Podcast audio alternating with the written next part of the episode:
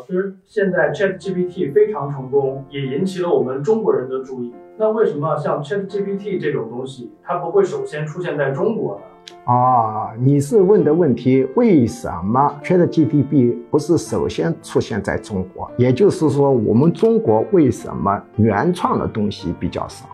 当然，我们跟进是很快的，对吧？要回答这个问题呢，这需要对于中国环境进行深入的剖析，也需要对美国的文化进行了解。概括的讲，答案是一句话，那就是包容的环境有助于创新。假定 ChatGPT 之父山姆奥特曼他出生在中国，他是很难成功的，他会被骂得狗血喷头。为什么呢？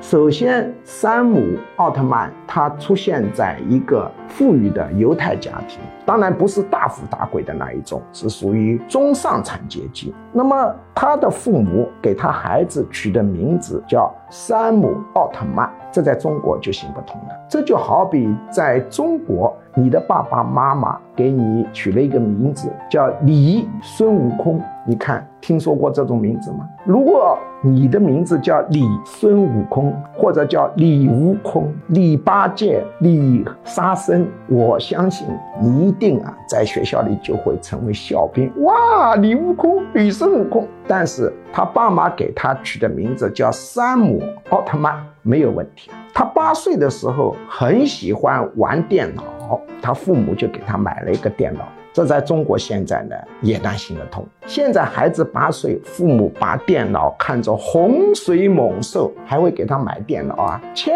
防万防防他啊玩游戏。最为惊人的是，他十六岁的时候，他就跟爸爸妈妈说：“我是同性恋。”他爸爸妈妈对他是同性恋这个事采取完全接纳的态度。要注意哦，这可是。二零零一年了，是二十二年前。二十二年前，即使是在美国这种呃环境底下，虽然对同性恋没有极度的歧视，但是他父母能够心平气和的接纳也是不容易的。如果你现在已经二十七岁了，你跟你爸爸妈妈说我是同性恋，你爸爸妈妈的情绪会怎么样？崩塌了啊，可能会崩塌，对吧？他爸爸妈妈非常平和的接受，不但接受了，他还跟他爸爸妈妈商量，我要向全校公告我是同性恋。他爸爸妈妈是采取什么态度呢？采取完全支持的态度，他就向全校公告了我是同性恋。当然，这个学校也没有把他怎么样。如果你现在是二十七岁了，你现在向周边的人完全公告你是同性恋，你觉得你有没有这个胆量？啊，当然你不是同性恋，但我说假设你是同性恋啊啊，如果你是同性恋，你公告作为老师是接受你这个学生，因为我们学心理学知道同性恋不是心理疾病，它是基因 XQ 二十八在起作用。那么他向周围的人公告是同性恋，那我们中国人就肯定要骂他人妖啊啊或者之类的东西。注意那是二零零一年，现在中国。二零二三年能不能做到这一点？答案是不。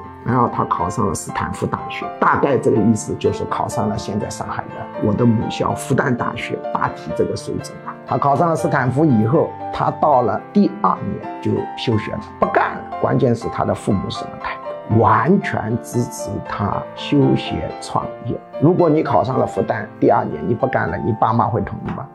哎，对呀，你爸妈说起来还都是成功的企业家。思想也是相对开明的，恐怕呢也很难接受。那他创业了以后呢，他还跟他的联合创始人谈成了恋人关系，当然是个男的啊。据说一共谈了个八九年。那问题是手下的员工对他们接受吗？也是接受的。假定你现在呢接你爸爸的班做了总裁，你向底下的员工公开宣布这是我的老公，这个是一个男的，我看你底下的人跳槽率都会升高。